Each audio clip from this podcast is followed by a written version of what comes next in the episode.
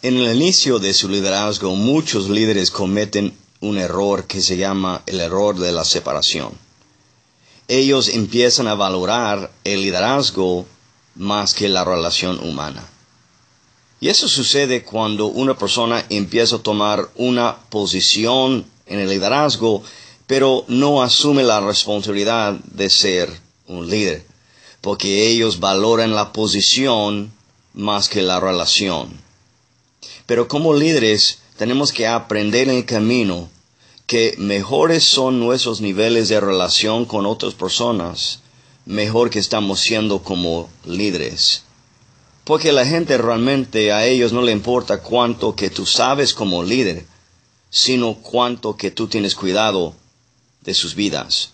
Entonces como líderes nunca podremos separarnos de buenos niveles de relación con la gente. La pregunta de hoy es, ¿estoy profundizándome en mis relaciones con los demás?